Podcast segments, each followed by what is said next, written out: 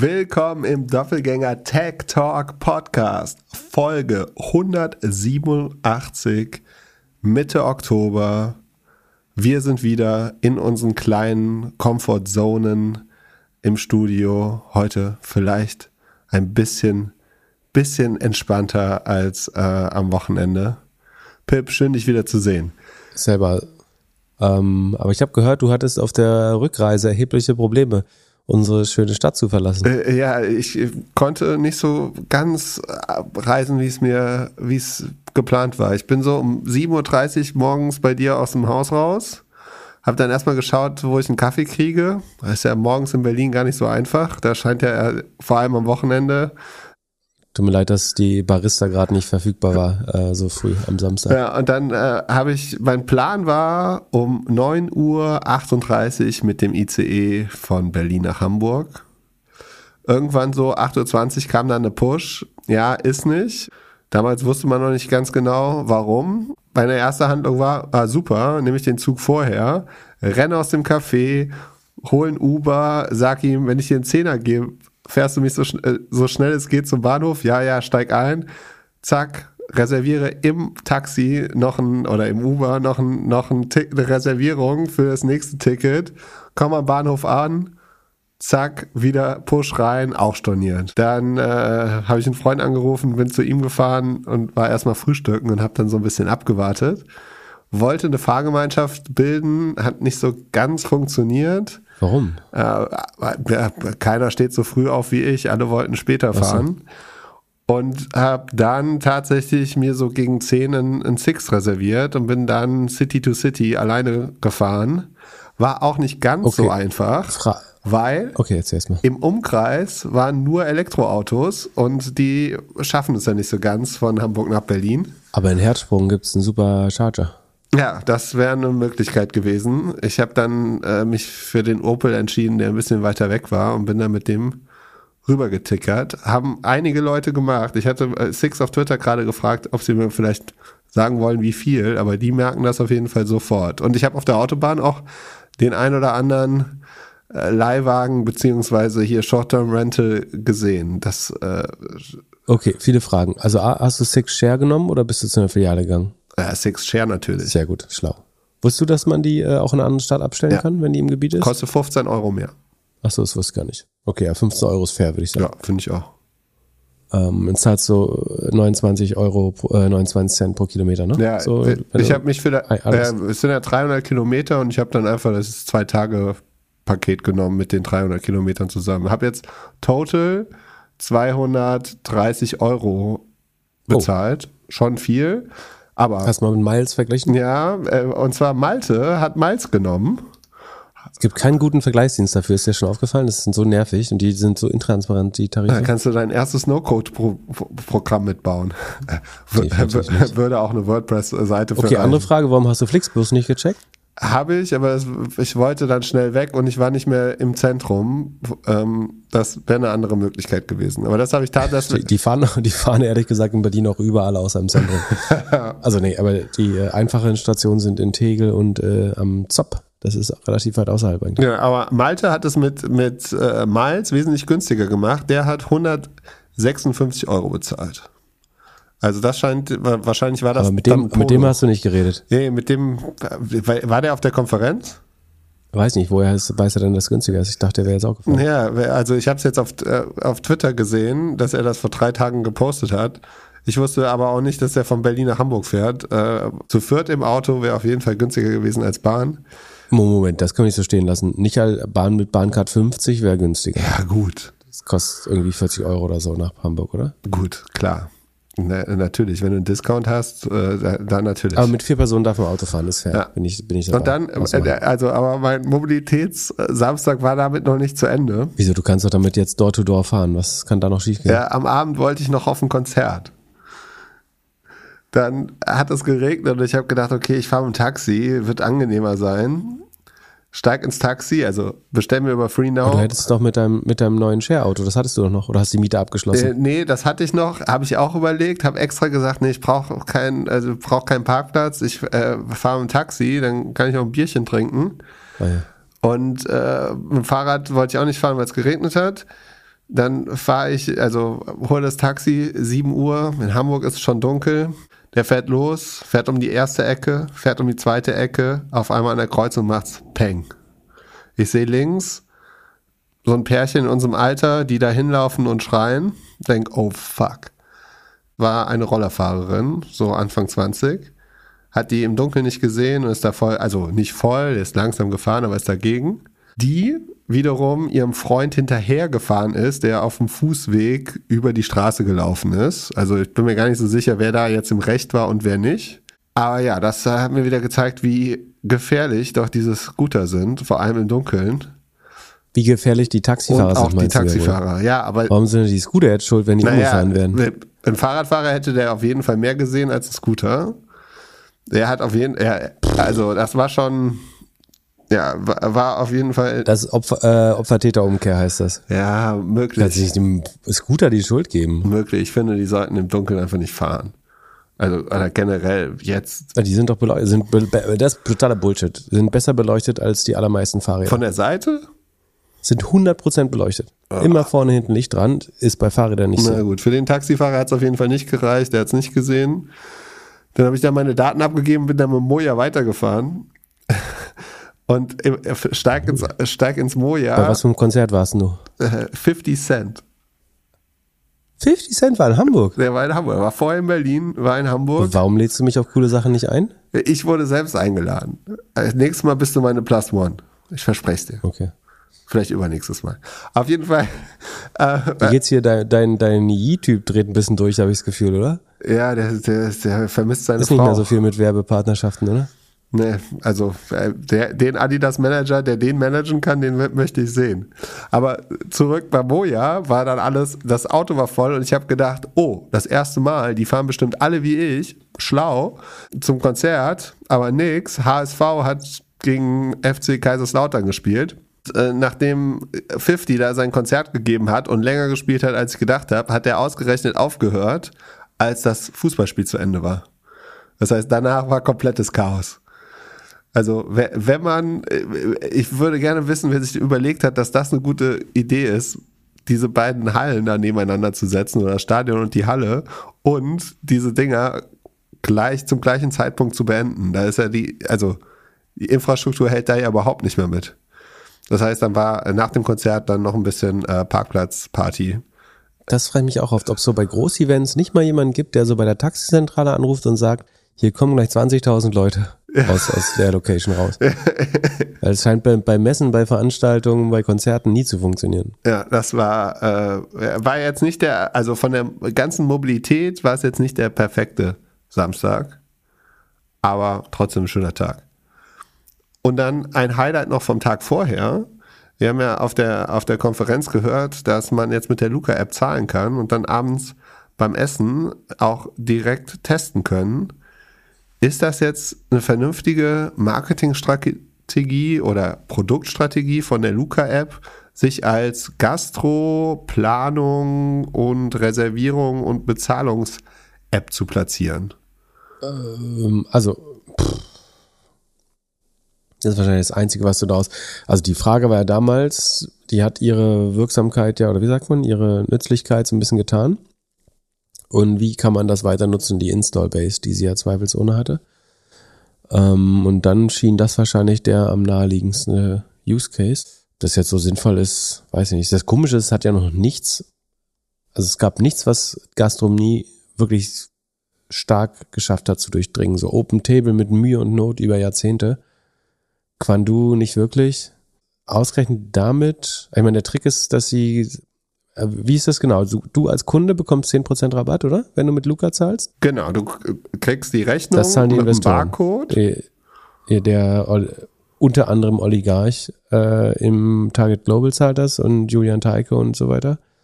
Die zahlen dir das. Ja, wie oft können wir essen gehen, damit die 30 Millionen ausgegeben sind? Kommt drauf an. Ich habe schon überlegt zu Ähm, schauen, wie viel. Aber und wa- warum macht der Gastwirt das? Die wollen ja normalerweise, also Unterstellungen, aber einige Gastwirte wollen nicht zwangsläufig digitale Umsätze auf den Büchern haben aus irgendeinem Grund. Aber die scheinen mehr Trinkgeld zu bekommen. Also man, man 10% zahlt Luca, das heißt, man zahlt 10 weniger und dann gibt man die 10% sofort Trinkgeld oder vielleicht sogar ein bisschen mehr und das ist dann wahrscheinlich mehr Trinkgeld als der Durchschnittsdeutsche oder äh, Tourist irgendwie ein Trinkgeld gibt.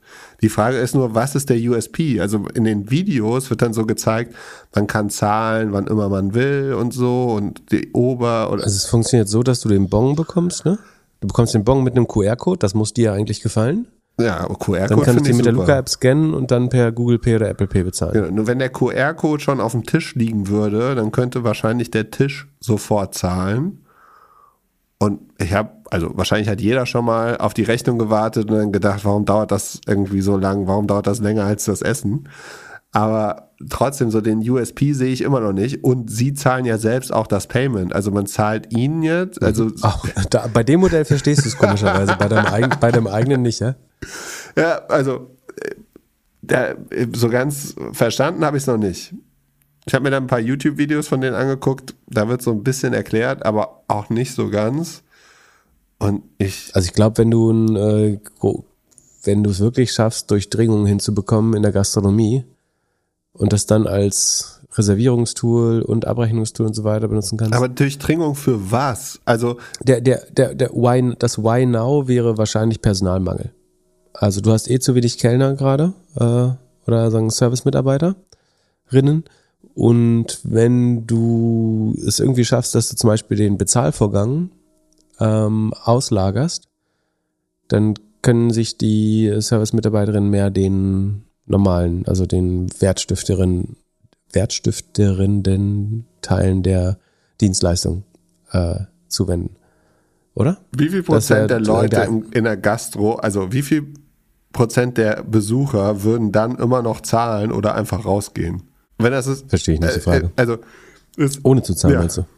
Ist das nicht dann mega schwierig für alle zu checken, wann irgendwie jemand bezahlt hat oder wann nicht? Gibt es dann so, so Lampen auf den Tischen, die dann grün und rot leuchten? Und wenn grün leuchtet, da darf man gehen, dann weiß das System, man hat gezahlt?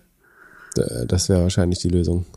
Um, Klingt aber alles nicht nach, ich finde es nicht so eine geile Experience, ehrlich gesagt. Ja, und zahlen ist doch, also äh, zahle ich jetzt überall mit Apple Pay nur. Äh und langfristig kriegst du damit weniger Trinkgeld, weil du dich einfach verpissen kannst. Also die Person, die dich bedient hat, nicht zu sehen, sorgt bei den meisten Leuten eher dafür, dass sie weniger Trinkgeld zahlen, glaube ich.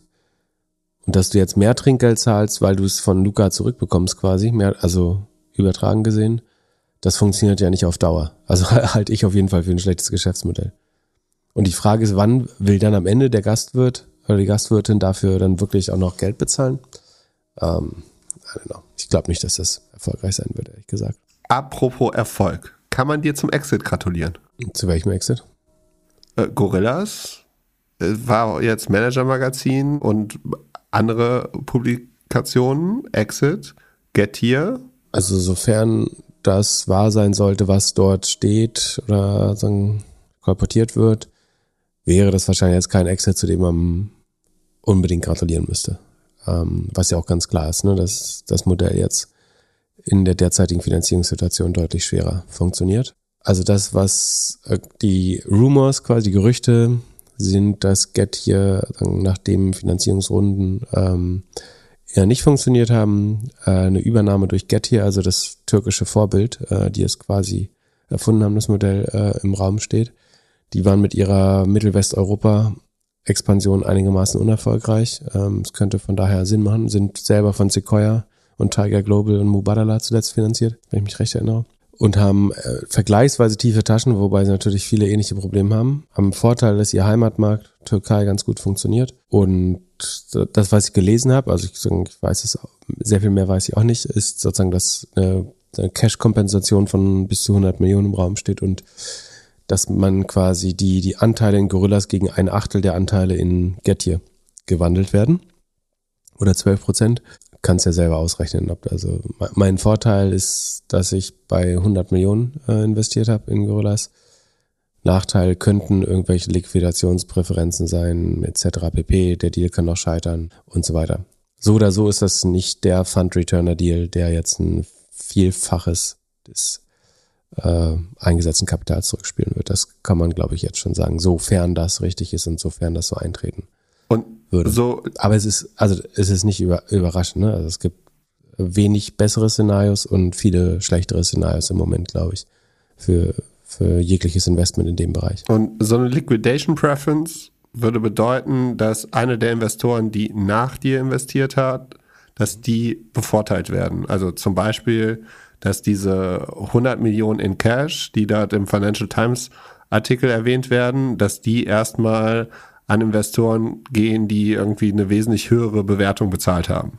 Genau, also Liquidation Preference heißt, dass der, der zuletzt Geld bezahlt hat oder in der, die, in der betreffenden Runde Geld bezahlt hat, zum Beispiel immer zuerst das Geld, weil man am spätesten im Zweifel die, die höchste Bewertung trägt, viel Risiko eingegangen ist, ähm, dass man sich dafür raushandelt, dass man mindestens sein eigenes Geld als erster zurückbekommt, bevor alle anderen was bekommen, oder sogar ein Vielfaches, also vielleicht das anderthalbfache seines eigenen Geldes, oder sein Geld plus acht Prozent Zinsen im Jahr, oder das sind alles so gängige Mechanismen, was nicht heißt, dass bei Gorillas sowas gegeben hat, also kann sein, kann auch nicht sein.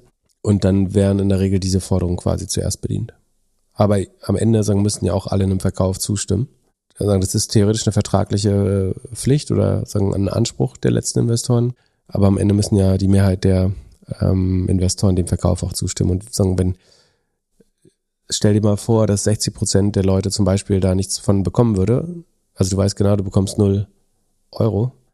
Die Frage ist, warum sollte ich dann so einem Deal noch zustimmen? Ähm, wenn ich also wenn mein, mein Worst Case so oder so null ist, dann könnte ich auch theoretisch blockieren, um eine bessere Deal zu bekommen. Keine Ahnung. Auch, auch das, sagen, das soll keine Vorschau auf diesen Deal sein, sondern ein generelles Statement zu, was in so Phasen passieren kann. Und dann ist es wirklich so, dass alle, die auf dem Cap-Table sind, unterzeichnen müssen? Gibt es da nicht irgendwie so eine Mehrheit, die entscheiden kann?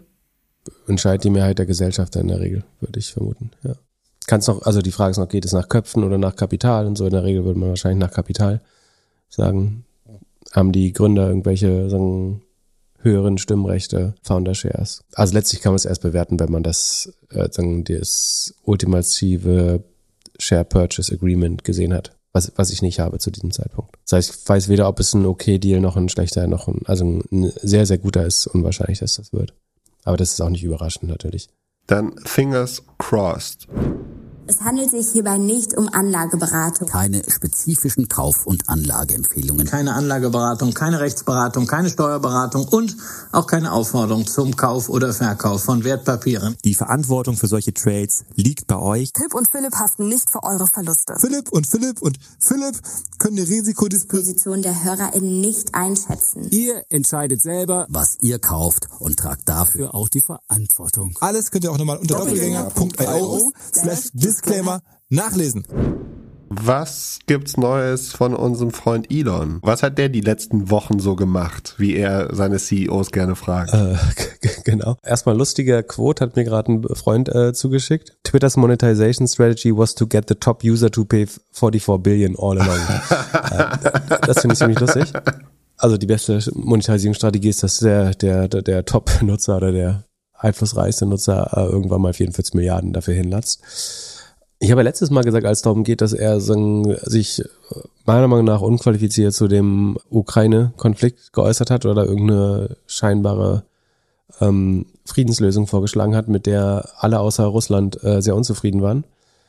Dass er sich das nicht trauen würde, mit China zu machen. Und äh, just ein paar Tage später hat er der Financial Times ein Interview gegeben, wo er sich äh, dann ausgerechnet tatsächlich zum Taiwan-Konflikt geäußert hat und ich hatte insofern recht, dass er das Gleiche nicht tun würde, sondern dass er, da hat er einfach genau die andere Seite bezogen, beziehungsweise auch die des Aggressors würde man nur, hat er, ist das die gegenteilige Seite, weiß gar nicht, aber auf jeden Fall hat er natürlich nicht die Rechte von äh, Taiwan verteidigt, sondern hat sich auch da auf die Seite von China, kann man schon sagen, dass er sich auf deren Seite geschlagen hat. Also auch da ist es, glaube ich, ein Statement, was von Taiwan sofort äh, sagen, heftig zurückgewiesen wurde. Er hat quasi vorgeschlagen, ob die beste Lösung nicht wäre, so eine Art Sonderstatus wie Hongkong man weiß, Hongkong ist eigentlich jetzt relativ stark unter chinesischer Kontrolle zu finden, eventuell sagen, etwas weniger drakonisch als Hongkong. Also ist da auch schon wieder vorangeprescht mit einer Lösung, die sicherlich kein Taiwaner und ein Großteil der internationalen Gesellschaft nicht gut finden würde. Ähm, weiß nicht, ob das so gut ist, ob der, äh, wenn der so unterausgelastet ist und sich zu politischen Themen äußert. Also, und komischerweise hat er irgendwie einen Instinkt dafür, sich auf die, äh, weiß nicht, ob es falsche Seite, aber natürlich immer schwer zu beurteilen, wer da jetzt, also gerade Taiwan, China ist nochmal kompliz deutlich komplizierter als äh, Ukraine-Russland, glaube ich. Aber er schlägt sich jetzt nicht auf die Seite, sagen, die der gesellschaftliche Konsens in der westlichen Welt derzeit wäre, in der Regel. Ja, vielleicht sollte er mit seinem Freund Kanye einfach mal wieder ein bisschen feiern gehen oder so. Äh, die, ich verstehe nicht, warum die so. Den hat er auch sofort supportet, als der sich daneben genommen hat. hat er sich, war Elon der, der sich auf seine Seite geschlagen hat und sofort ein Foto mit ihm gepostet hat und meinte, er wäre irgendwie der Goat oder so, nee? Wahnsinn. Dass die nichts, also dass die da immer noch so viel auf den Plattformen abhängen und kommentieren müssen, ist schon echt Wahnsinn. Aber es war schon immer so. Leute, die Geld haben, wollen Einfluss haben oder äh, wollen Aufmerksamkeit haben. Ja. Aktuell der Deal läuft weiter vor Gericht. Oder glaubst du, er kommt aus der Nummer jetzt raus? Genau, ich habe meine 54,20 Dollar noch nicht äh, überwiesen bekommen. Ähm, das geht, sagen, weil niemand niemandem vertraut. Und wie man sagen muss, zu Recht. Also, also Twitter hatte, glaube ich, berechtigte Zweifel, ob, äh, ob sie dann nur aufs Glatteis geführt werden. Deswegen geht der Prozess, glaube ich, ist der letzte Status, den ich habe, weiter, bis Elon wirklich sein Financing zusammenbekommt und ein bindendes Gebot ohne zu viel ähm, Sonderkonditionen und so weiter ähm, hervorbringt. Bin gespannt, ob er das macht. Währenddessen ist die Tesla-Aktie aber schön, also der Markt insgesamt ist natürlich sehr rot äh, immer noch, aber äh, seinem eigenen Unternehmen tut es alles andere als gut. Ähm, und es scheint ja auch nicht sein Hauptthema. Also dieser Robot wurde größtenteils als enttäuschend wahrgenommen. Die äh, Auslieferzahlen sind so unter den Erwartungen, also es sind wachsende Zahlen, ist gar nicht schlecht, aber sind unter den Erwartungen zurückgeblieben. Man macht sich natürlich Sorgen über Nachfrageprobleme, äh, wenn es eine Rezession gibt ähm, und die Konkurrenz der Elektroautos immer vielfältiger wird. Von daher scheint sich dann die Überbewertung bei Tesla so nach und nach eher abzubauen, gerade. Aber auch verständlich, wenn, also noch abgelenkter kann man ja nicht wirken als Firmenlenker gerade. Wie viel würde wohl Tesla an Wert gewinnen, wenn er einfach sagen würde, er konzentriert sich jetzt nur noch darauf? Mm. Und SpaceX natürlich. Also es wäre auf jeden Fall gut, glaube ich. Und die, die Frage ist, sie haben jetzt lange nichts mehr aus dem Hut gezogen. Der, wie gesagt, der Roboter war weniger beeindruckend, als man erwartet hat. Und die Frage ist, irgendwann kannst du halt nichts, also du kannst sagen, der ähm, hier der Cybertruck ist wasserdicht. Achso, die äh, der Semi soll kommen, der LKW soll ausgeliefert werden Ende diesen Jahres, habe ich gehört. Echt, der auch. Also sie ziehen schon alle News zusammen, die sie irgendwie hinbekommen äh, und anversprechen, aber ich glaube, es wird kompliziert. Äh, oder nicht einfacher. Glaubst du? Für Tesla, aber auch für jedes andere Unternehmen. Es soll gar nicht anti-Tesla sein, sondern es ist einfach eine schwierige Lage. Sie hatten ja jetzt sehr gute Quartale zuletzt, aber ich glaube, es wird, werden wieder schwerere kommen. Und an den Roboter glaubst du? Ich habe vor allen Dingen Angst, dass er irgendwann mal überlegt, wir, äh, wir haben ja auch viele Security-Mitarbeiter in unseren Fabriken, die so außen rumlaufen. Also machen wir erstmal einen Security-Robot und dass er irgendwann so eine androide Privatarmee hat. Also ähm, Türsteher beim Bergheim austauschen. Also das Schlimme ist ja alles, was, alles, was in irgendwelchen Science-Fiction-Filmen passiert und möglich ist oder möglich geworden ist, passiert in der Regel. Und ich wäre nicht überrascht, wenn es irgendwann so einen Tony Stark gibt, der halt sich selber so einen Robot Suit baut oder eine Armee aus irgendwelchen äh, Robotern. Und also wenn er sich, keine Ahnung, vielleicht äh, will er irgendwann der größte Military Contractor der Welt werden äh, und sich in diese ganzen Konflikte ähm, einmischen und sagen, meine Roboter kämpfen jetzt für China und äh, machen jetzt mal Taiwan platt. Oder lösen mal den Ukraine-Konflikt. äh, und werden jetzt UN, äh, UN Tesla, werden Tesla Wahlbeobachter. Ah, ich hoffe nicht. Lass uns lieber ein bisschen über Aktien sprechen. Ja, lass uns ein äh, noch düsteres Thema äh, aufmachen. Kannst du mir erklären, warum Cloudflare jetzt wieder ein bisschen sich nach unten bewegt? Das erste Mal Also unter das, 50 äh, Dollar? Wirklich so schlimm? Äh, also Tech-Aktien schlagen sich heute wie insgesamt wieder sehr, sehr schlecht, ähm, was auch gut an meinem Depot zu erkennen ist. Aber Cloudflare ist einfach nur zweieinhalb Prozent im Minus. Also ist nicht schlechter, sind inzwischen wieder über 50 Dollar knapp. Aber ja, äh, äh, mein, mein Hedging-Portfolio sieht gut aus, das heißt, das andere sieht schlecht aus in der Regel. Gibt keinen äh, konkreten Grund bei Cloudflare, also es betrifft viele Wachstums- äh, oder ja, äh, Tech-Titel.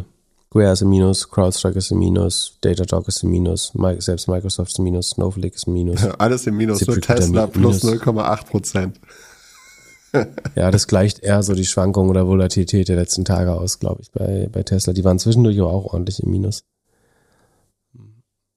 Und dann hat About You Zahlen geliefert. Wie sieht's da aus?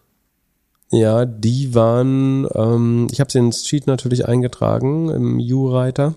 Also man erkennt sehr gut bei About You, dass es ein sehr, sehr anspruchsvolles zweites Quartal wird für E-Commerce und für insbesondere Fashion E-Commerce, äh, insbesondere in Europa. Die Besonderheit bei About You ist, dass sie ein abweichendes Geschäftsjahr haben. Das heißt, ihr Q2 ist von Juni bis August. Das heißt, das wirkt jetzt so, als wenn sie als erster reporten von allen, aber tatsächlich sagen, ist ihr Quartal verschoben. Also ihr Q, während wir auf die Q3-Ergebnisse warten, gerade bei allen, verkündet About You ihr Q2, was im August endet, was also zwei Monate des eigentlichen Kalender Q3s hast. Ist das verständlich? Hast du es verstanden? Ja. Okay, also Geschäftsjahr endet im Februar und damit sind sie zwei Jahre, äh, zwei Monate immer hinten. Das heißt, dass ihr Q2 ist eigentlich, was bei anderen zu zwei Dritteln das Q3 ist. Und damit kriegen wir jetzt zuerst quasi so einen, so einen Ausblick auf, wie das E-Commerce läuft. Und es läuft also vieles von dem, was ich sage, sagen, betrifft natürlich About You, weil sagen, die Zahlen schauen wir jetzt an, aber es ist, glaube ich, sehr, sehr repräsentativ für den gesamten Markt. Oder ich halte About You weiterhin für einen relativen Outperformer. Das heißt, wenn wir jetzt zum Beispiel sagen, ähm, der Umsatz ist nur um knapp neun Prozent gewachsen, dann muss man das immer in Relation dazu sehen, dass der Gesamtmarkt wahrscheinlich, also Fashion, E-Commerce, Europa, würde ich vermuten, zweistellig im Minus ist gerade. Ähm, About You ist letztes Jahr nach 50 Prozent gewachsen, sowohl im, in dem Vergleichsquartal als auch im Schnitt des Jahres. Äh, rund 50 Prozent. Und das geht jetzt auf 9 Prozent runter. Das ist natürlich ein brutaler Verlust von Momentum beim Abverkauf. Aber wie gesagt, das ist gegen erhebliche Makro-Gegenwinde. Äh, also hast dann Du hast ein Offline-Schiff, wobei ich glaube, den Offline-Händlern geht's gar nicht so viel besser. Bei Inditex sieht's ganz gut aus, bei H&M nicht so. Aber sicherlich ist relativ gesehen Offline jetzt gerade mal ein Outperformer, aber langfristig leiden die genau oder mittelfristig leiden die genauso unter der Konsumschwäche. Du hast eben das stark eingetrübte Konsumentenklima. Die Leute wissen, also sie haben sich viel mit Klamotten eingedeckt im Internet äh, in den letzten Quartalen. Sie wissen, es kommen ho äh, hohe Stromrechnungen auf sie zu. Fashion ist ja auch so ein bisschen der Luxus des kleinen Mannes ähm, oder der kleinen Frau. Also man sieht eine deutliche Konsumzurückhaltung und darunter leiden natürlich äh, alle Player erheblich. Wie gesagt, der Umsatz äh, wächst nur noch um neun Prozent nach 50 Prozent im Vorjahr. Die aktiven Kunden äh, der letzten zwölf Monate allerdings steigt auf 12,3. Die Bestellungen pro Quartal sind allerdings runtergegangen, wobei man dazu sagen muss, dass das Q1 also das von Sekunde März bis Mai ist immer das Stärkste bei About You. Also das jetzt, dass wir unter dem Vorquartal liegen, ist relativ normal. Dass wir nur neun Prozent über dem Vorjahr sind, das ist eigentlich der wichtige Fakt. Also dass das, das Vorquartal stärker war, ist nicht so ähm, besonders. Das war historisch eigentlich immer schon absehbar, dass da eine starke Saisonalität gibt. Und dann muss man sagen, dass ähm, das, was die Zahlen wirklich brutal verhagelt, ist, dass selbst das adjustierte EBITDA mit minus 43 Millionen. Also der Umsatz ist äh, ungefähr auf, ist auf 431 Millionen ähm, nach Hause gekommen. Und ziemlich genau 10 Prozent davon sind als äh, negati negatives adjustiertes EBITDA äh, angefallen. Nach im Vorjahr, Sekunde, adjustiert minus 3,3. Also im Vorjahr hat man nur 13 Millionen Verlust gemacht bei rund 400 Millionen äh, Umsatz. Jetzt macht man bei 431 Millionen rund 43 Millionen, also rund 10 Prozent Verlust nach adjustierter Logik. Nach EBITDA, also nicht adjustiert, sind es 47 Millionen, also ein klein bisschen mehr noch, das entspricht rund 11 Prozent.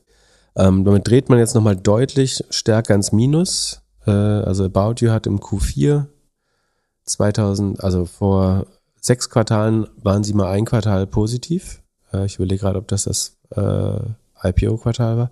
Aber ähm, danach war man so drei Prozent negativ und jetzt ist man halt zehn Prozent negativ tief in die roten Zahlen nochmal gerutscht. Und der, was ist, was würdest du vermuten, ist der Grund? Also neben sagen, Umsatzschwäche logischerweise. Das äh, hilft natürlich nicht, wenn man nur noch zehn Prozent wächst bei dem Modell. Aber was glaubst du, hat quasi die Kosten so belastet, dass man deutlich mehr Verlust gemacht hat? Äh, Logistik. Genau. Ähm, also man hat beim Marketing tatsächlich äh, viel Kostendisziplin bewiesen. Also es, die Marketingkosten lagen im Vorjahr bei 67 Millionen, sind jetzt bei 68. Das heißt, prozentual sind sie ganz leicht gesunken sogar von 17 auf 16 Prozent. Ähnlich bei den ähm, General Admin, die sind von, waren 20 Millionen, sind jetzt 20,5, ganz leicht gestiegen, aber das ist prozentual entspricht das auch einer äh, sagen, ähm, eine kleine Sparmaßnahme sogar schon. Ähm, aber was komplett durchgeschlagen hat, sind tatsächlich die Fulfillment-Kosten. Lass uns ähm, einmal noch kurz bei der Topline bleiben, also Topline der äh, Umsatz quasi. Da sieht man sehr gut dann, dass also ein Grund, warum der Umsatz nicht so schnell wächst, ist, dass der Average Order Value runtergeht. Also die Pakete sind kleiner quasi. Das liegt an drei Gründen. Also einerseits sind weniger, also Vorretouren sind schon weniger Stücke, äh, also wen weniger Artikel im Warenkorb. Dann werden relativ gesehen mehr zurückgeschickt. Ähm, also das, das ist, das war bei während Corona besonders wenig die Zahl oder im Vorjahresvergleich. Und jetzt sieht man eher wieder alte Retourenquoten. Äh, dadurch ist sozusagen die Nettoanzahl der Artikel im Warenkorb geht weiter runter. Und was am stärksten durchschlägt, ist der durchschnittliche Preis pro äh, Artikel. Das kann einerseits daran liegen, dass Leute einfach günstiger einkaufen. Ähm, vor allen Dingen muss durch die niedrige Nachfrage muss einfach viel rabattiert werden. Ähm, das heißt, du hast ähm, die Gross Margin, das, das daran sieht man, so Gross Margin und Sell-Through, also wie viel durchverkauft wird von der Ware, sind ja so die Haupt-KPIs beim äh, Fashion E-Commerce. Und bei der Gross Margin siehst du, dass die jetzt wieder auf 39 Prozent gefallen ist. Das ist tatsächlich auf Niveau des Vorjahres, war zwischendurch aber auf 43 Prozent ähm, oder 42 Prozent so in dem Dreh mal hochgegangen. Ist jetzt mit 39 Prozent wieder relativ schwach, ähm, wobei so eigentlich auf Niveau des Vorjahres gar nicht so schlimm, aber ähm, das spricht dafür, dass viel rabattiert wird weil man äh, sich viel mit Ware eingedeckt hat, die man dann günstig verkaufen muss. Und das drückt den Average Order Value nach Retouren halt sehr stark runter. Ähm, dass dann hohe Rabatte gegeben werden.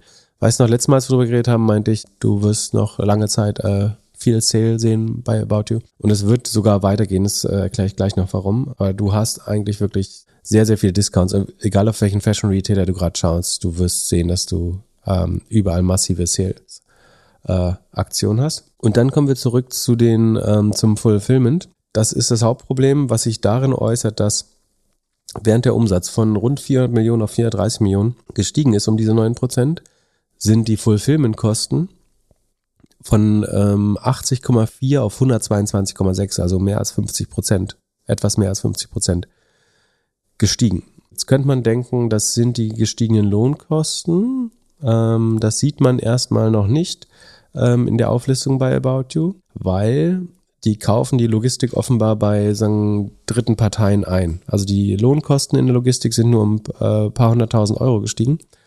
Das, äh, was einen Großteil ausmacht, sind, ähm, was dann unter Other Expenses gelistet wird. Das heißt, dass sie sagen, bei dritten Parteien ihre Logistik, also Lager und Logistik einkaufen. Und das ist von acht, rund 80 auf rund 122 Millionen gestiegen.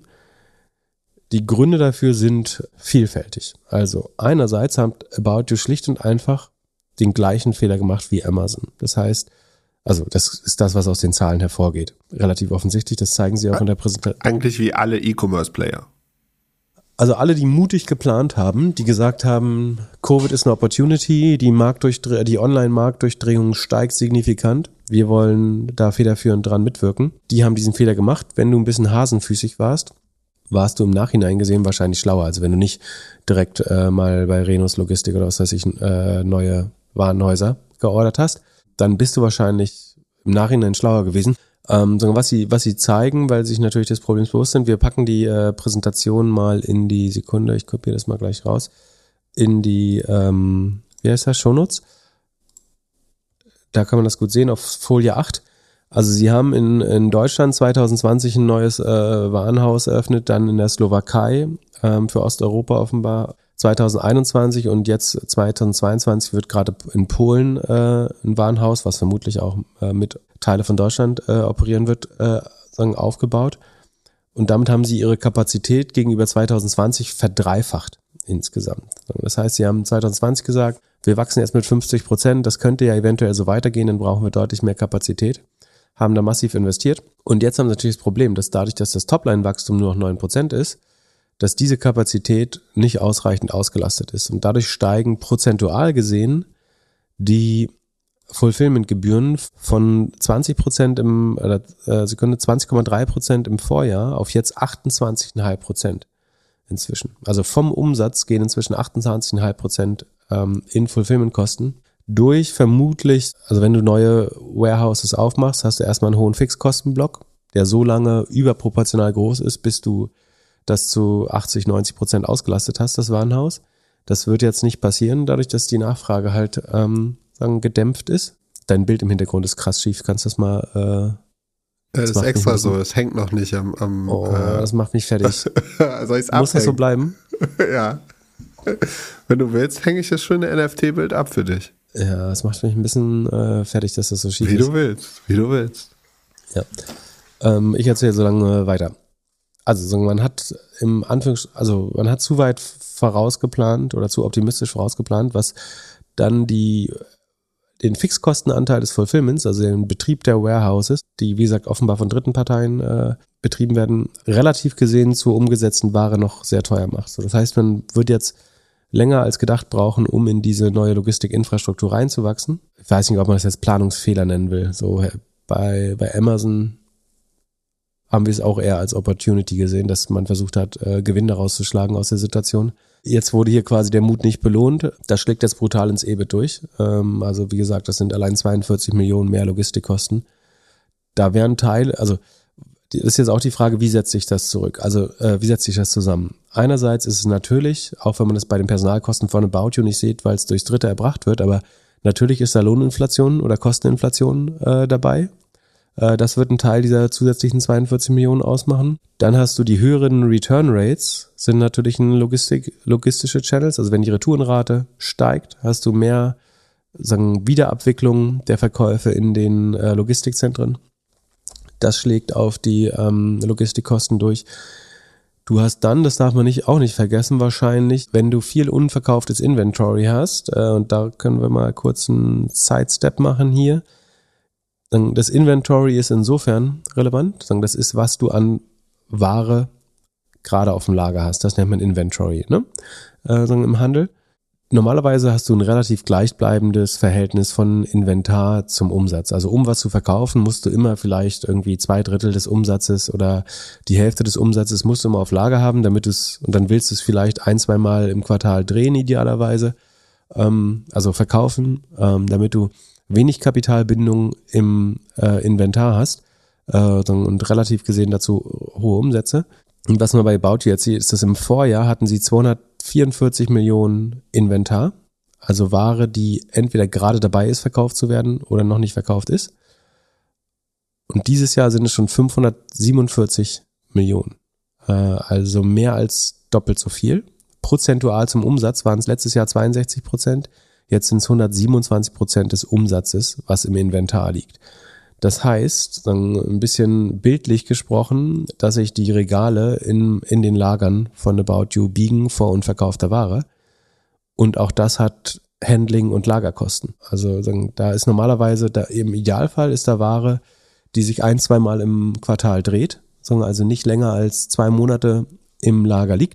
Und jetzt liegt sie tendenziell eher fünf, sechs Monate dort ist natürlich eine gewisse Ineffizienz und die ist auch ein sagen, signifikanter Treiber der Kosten höchstwahrscheinlich äh, in der, in der äh, Logistik. Das also auf dieser Slide 8, äh, wie gesagt, Link ist schon in den Shownotes, wird es Ele Elevated Inventory, nennen sie das. Elevated klingt wie was sehr Positives, aber es ist natürlich, also wenn das Inventar relativ gesehen steigt, ist das eigentlich immer was Schlechtes. Ähm, aber auch das betrifft nicht nur About You, um das klar zu sagen. So, dann sagen sie halt, sie haben Ramp-up-Kosten, also Anlaufkosten für die neuen Warenhäuser in, in der Slowakei, Polen. Äh, Frankreich soll in 2023 eröffnet werden.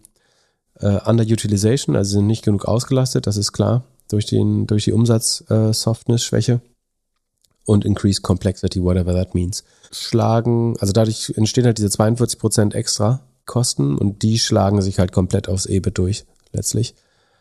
Und in Kombination mit der relativ schlechten, also nicht desaströsen, aber relativ schlechten Rohmarge, Grossmargen, kommst du dann auf das äh, schlechte Ergebnis. Dann hätten wir vielleicht noch, also als normalerweise der Lichtblick ist ja das TME-Segment, also Scale, die eigene, ähm, die eigene Softwareplattform. Da sieht man jetzt natürlich, dass dadurch, dass ein Teil des Recurring Revenues an die Umsätze der Kunden gebunden ist, äh, also die Kunden offensichtlich prozentual am Umsatz äh, abdrücken, leidet das natürlich auch. Also sie verkünden neue Kunden, FC Bayern, Vielmann, Orsee, Deichmann, Aeropostale, Ochsner DevShop, Captain Sun und S. Oliver als dann neue Verträge äh, mit einem totalen, also mit einem Gesamtcontract-Volume von 100 Millionen, aber das ist wahrscheinlich über die nächsten vier, fünf Jahre gerechnet. Also sie schließen neue Verträge ab und wachsen auch im TME-Segment. Ähm, und zwar haben sie letztes Jahr 39,5 Millionen Umsatz gemacht, sind jetzt auf 46 äh, gegenüber dem Vorjahr gestiegen. Das ist aber, da gab es schon bessere Quartale vorher. Also ist auch eine deutliche Verlangsamung des Wachstums. TME wächst nur noch mit 17 Prozent und die Marge ist von, ist auch leicht, ist starkes, also von rund 15 Prozent auf 9 Prozent gesunken. Das würde aber, muss man auch sagen, wieder mit anziehen, wenn die, sagen die Geschäfte der Kunden von TME oder von Scale wieder anziehen, dann würde das auch wieder überproportional steigen. Aber im Moment leiden sie, ähm, wenn jetzt davon ausgeht, dass sie neue Kunden gewonnen haben, geht es den meisten Kunden von About You wahrscheinlich schlechter als About You selber. Also muss man, so muss man es eigentlich auch sehen. Glaubst du, wir hören dieses Jahr noch von Otto, dass sie die wieder zurücknehmen, zurückkaufen? Ja, das ist die große Frage, ne? Also A, wie gesagt, ich glaube weiterhin ist About You relativ gesehen die Fashion Plattform ausperformt die meisten und Zalando auch äh, relativ gesehen äh, einen guten Job macht, äh, obwohl sie natürlich jetzt komplett mitverprügelt werden. Ähm, die Zahlen sind aber wirklich nicht Optimismus induzierend. Ähm, die werden bei anderen schlechter sein noch. Gerade das Inventar ist, also es ist jetzt eine halbe Milliarde Euro, mehr als eine halbe Milliarde Euro Inventar auf dem Lager. Und die Frage ist auch, ist das jetzt Mode, die man die irgendwie zeitlos ist, also die man auch in einem Jahr noch verkaufen kann. Oder es ist Mode, die Mode ist und die in einem Jahr auch keiner haben will, weil es nicht mehr aktuell ist. Also ich würde mich nicht wundern, wenn wir Q1 Anfang nach der Weihnachtssaison ähm, oder spätestens nach der Spring, Spring Summer anfangen, wenn klar wird, ob man das verkaufen kann oder nicht, äh, irgendwo wieder Debatten bekommen über verbrannte Ware oder zurückgeschickte Ware, die woanders auf irgendeinem anderen Kontinent äh, verwertet wird. Wir haben es bei Nike gesehen, dass sie äh, quasi ihre Sachen ver verramschen. Die haben sich brutal verschätzt, müssen brutale Rabatte geben. Um's, also wenn jemand Turnschuhe kaufen will, ist jetzt eine gute Zeit wahrscheinlich. Ähm, die Frage ist, ob diese Ware wirklich mit Rabatten noch verkäuflich ist, wenn die, also zieht, zieht in den nächsten zwölf Monaten das Konsumklima wirklich an oder haben wir nicht 2023 eine Rezession, es trübt sich noch weiter ein? Kann man schwer voraussagen. Es könnte sein, dass 2023 dann werden die Vergleichswerte wieder einfacher, dann könnte theoretisch so ein bisschen ins Anziehen, gleichzeitig könnte dabei dann der Höhepunkt der Rezession noch kommen. Äh, ist nicht so einfach, aber sagen das Inventar und also dadurch, dass das Inventar jetzt quasi über um 100 Millionen gegenüber dem Vorquartal und 200 Millionen gegenüber dem Vorjahr gestiegen ist, äh, 300 Millionen gegenüber dem Vorjahr, oh Gott, oh Gott, oh Gott, oh Gott, ist der Cashflow natürlich auch entsprechend negativ. Also es das heißt auf Deutsch, und About You hat sich mit Ware eingedeckt äh, und ihr Geld liegt jetzt nicht mehr auf dem Konto, sondern im Regal oder im Lager und frisst da weiteres Geld. Das heißt, das ist ein bisschen besorgniserregend. Würde, das wäre natürlich ein Dick-Move, wenn, wenn Otto es jetzt von der Börse kaufen würde. Also könnte es dann, äh, der, was vorteilhaft ist, es geht ja letztlich darum, kauft das jemand von der Börse da Otto das quasi alleine sperren kann, ähm, Sekunde, die Shareholder-Struktur können wir auch 64 Prozent gehört, gehört Otto. Ja, insgesamt sogar 80 äh, mit äh, hier Andershold Paulsen zusammen.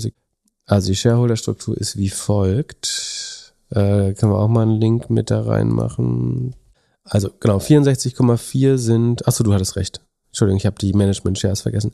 Also es 44,4 ist Michael Otto, äh, Stiftung Michael Otto, Andersholk Pausen und Benjamin Otto. Ähm, dann das Management hat so 6, 7 Prozent, äh, so ein bisschen mehr als 7 Prozent noch. Dann 8,5 sind Treasury Shares, also die Firma selber äh, verwaltet. Und der Public Float oder Free Float ist nur 20 Prozent. Davon sind tatsächlich nur 0,1 Prozent oder 0, 0,1% sind Retail, 0,2 unidentified.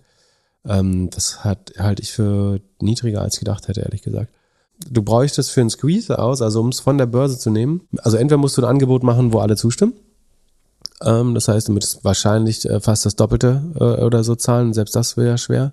Ja, selbst das wäre die Hälfte vom IPO-Preis. Genau, genau. Das, äh, das dann, da werden institutionelle Investoren nicht mitmachen, glaube ich, weil, also solange sie noch daran glauben, dass About You das schafft, wofür es, glaube ich, guten Grund gibt, wäre es jetzt nicht opportun für 12 oder 13, 14 Euro die wieder abzugeben.